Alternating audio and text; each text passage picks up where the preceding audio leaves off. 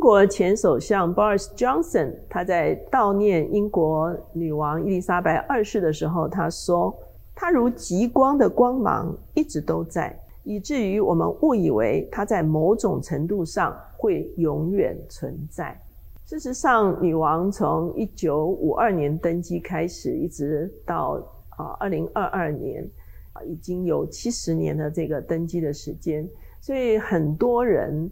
他们在一生中间只有一位英国君主，就是伊丽莎白女王哈，所以甚至说有些儿童以为她永远都不会离开。她从一九五二年即位到今天，她是英国史上最长寿，九十六岁，在位时间最长七十年，历任十五位首相的一位君王。他如何成为一个安定的力量，服侍了那一个世代以后碎了呢？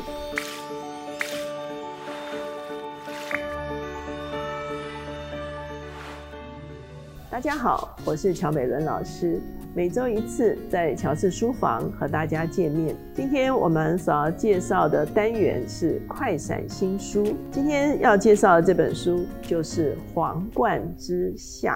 它的作者是大卫·索登。大卫·索登是英国的历史学家和遗产研究专家，他有非常多的著作。他也主持许多相关的电视和广播节目。他曾任大英博物馆的展览负责人，所以呢，事实上他跟皇家的关系呢也啊非常的亲近。那这本整本书呢是非常多的照片、影像。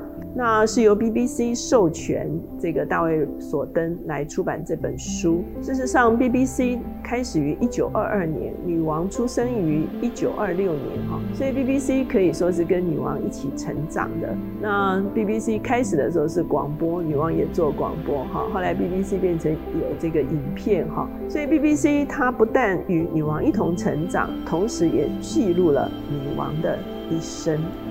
这本书一开始，它的第一个单元就是童年。他说，伊丽莎白二世是一九二六年四月二十一日出生的。他的父亲当时候是约克公爵。他出生的时候，他的祖母玛丽皇后就说，他是一个肤色美丽、头发漂亮的小可爱。在书中我们会看见，他的确他在童年的时候是非常的啊漂亮，而且非常可爱的一个小婴孩。他很快就成为祖父国王的掌上明珠。他在三岁的时候就在婴儿车中开始向啊人们挥手哈。我们看到女王一生哈，她出巡的时候，她就会在她的这个车子的里面哈，不断的向百姓挥手。她从小就喜欢骑马，六岁的时候她就啊拥有自己的小马佩吉哈。那一九三零年的时候，他的妹妹玛格丽特公主出生。那非常多的照片就介绍他们全家哈，非常喜欢乡间的运动。一九三六年，他的祖父乔治五世过世，他的伯父爱德华八世就即位了哈。可是呢，十二月九号的时候，爱德华八世就决定退位。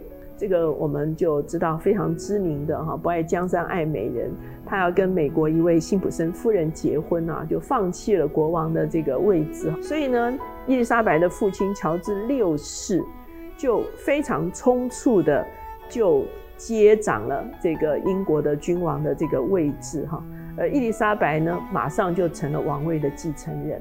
这个时候呢，她的年纪呢才十一岁的时候，她就成了王位的继承人。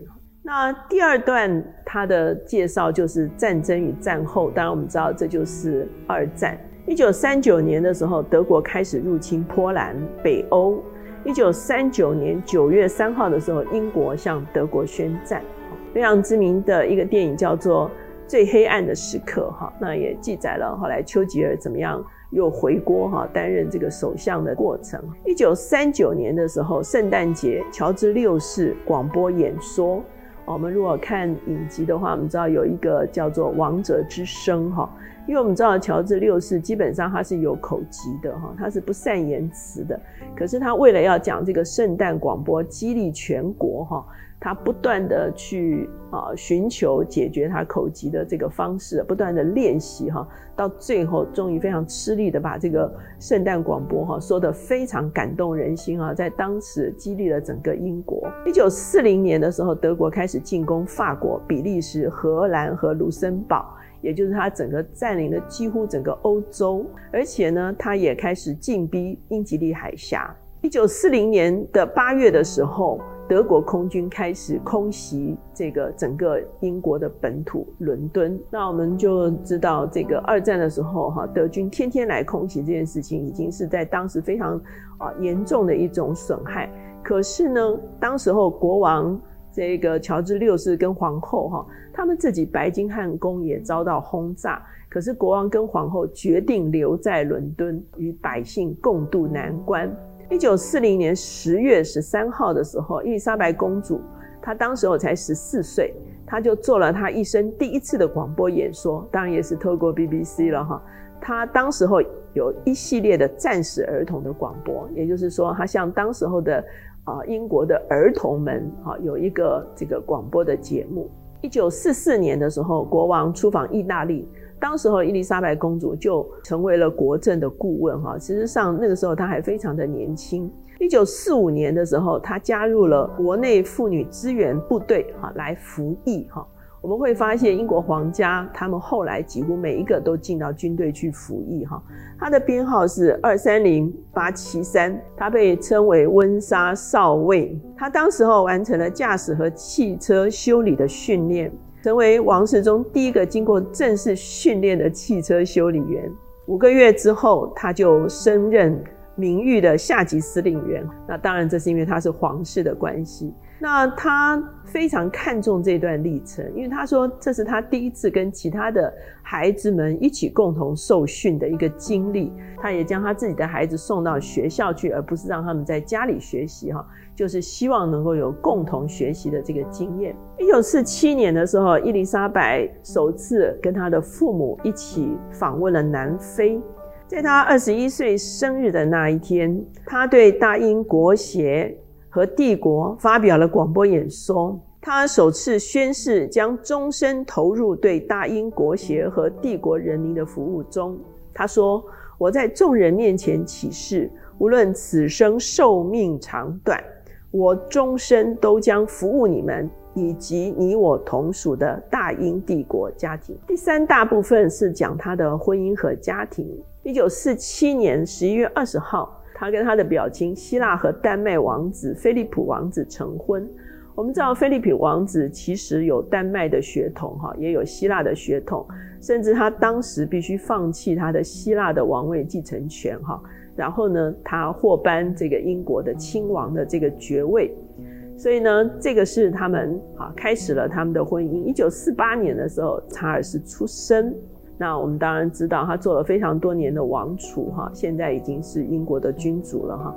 一九五一年的时候，乔治六世的健康就每况愈下，伊丽莎白开始代父公出。当年呢，他到访了希腊、意大利、马耳他、加拿大和华盛顿。一九五二年的时候，他在一月三十一号访问了澳洲和纽西兰，而二月二号，他的父亲驾崩。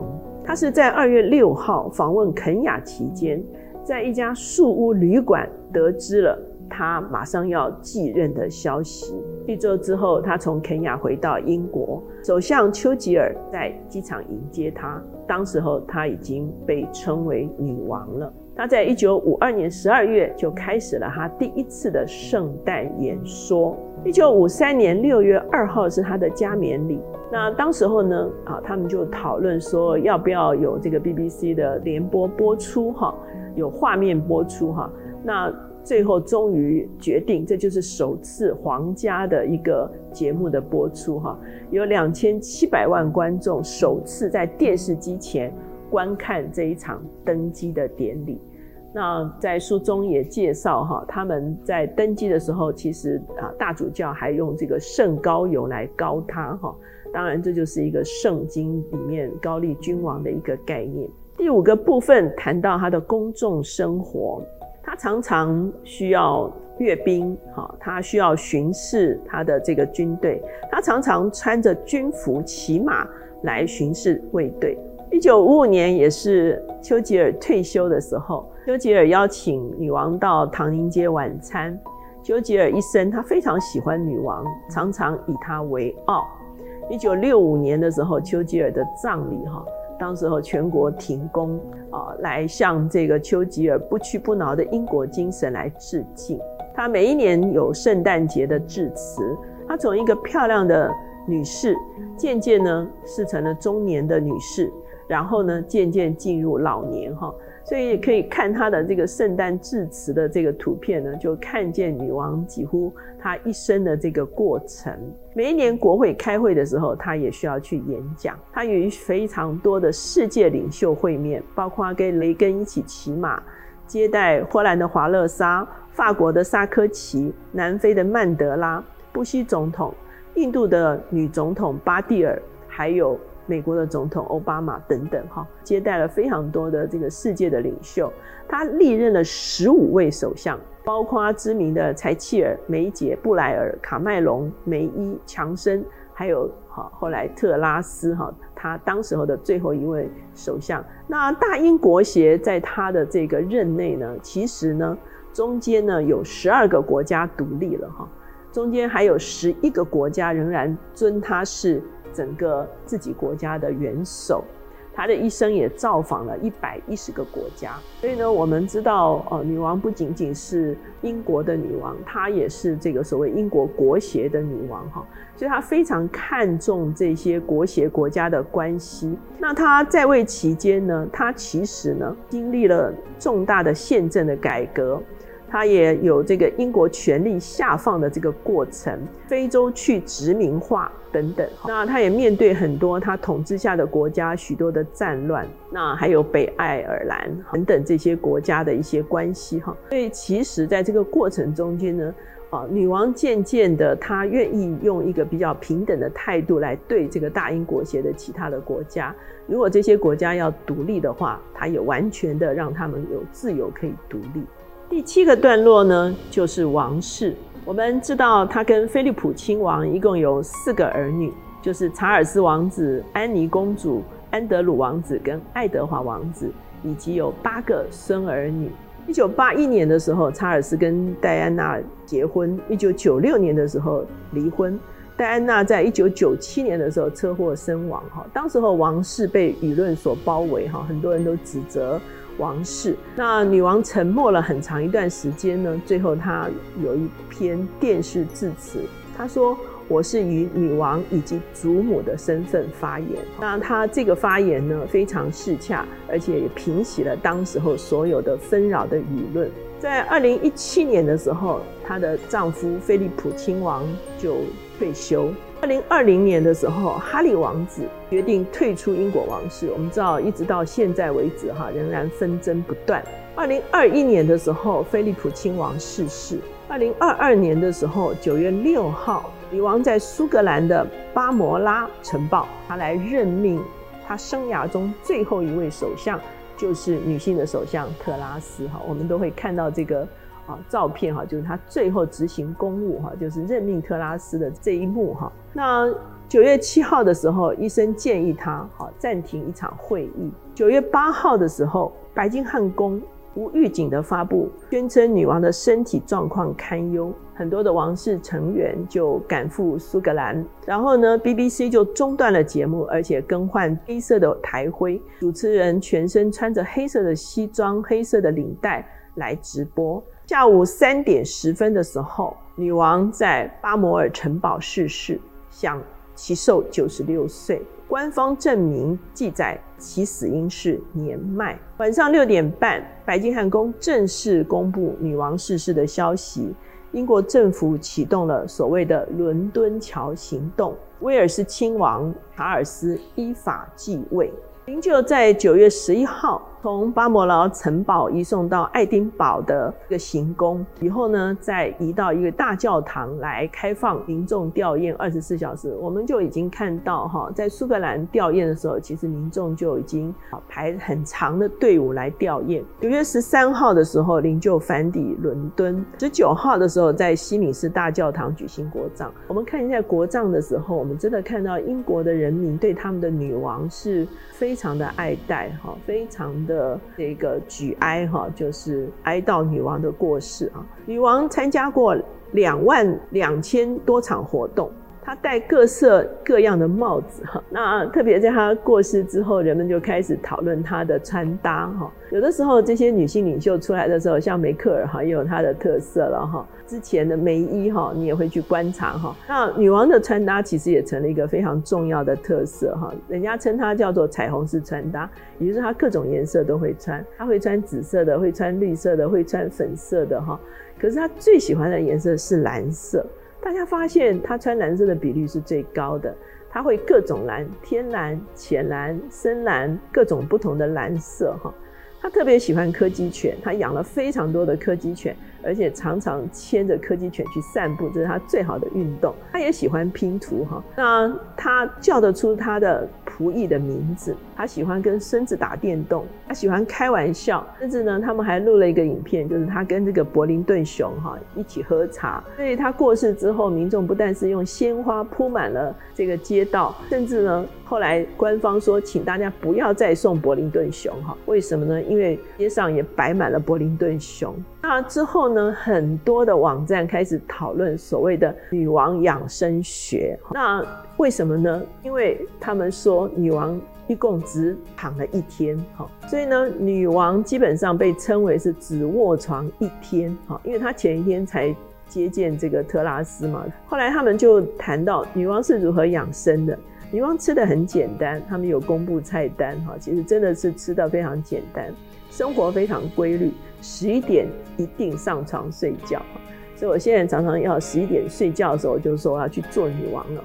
那网络上也疯传，她过世的时候，整个伦敦出现了一道彩虹，甚至呢，很多人在路上开车的时候，看见出现了女王云。哈，意思就是说，有一朵云看起来好像女王戴着帽子一样，而且好像就是即将飞逝而去。哈，好像在跟她的群众告别一样。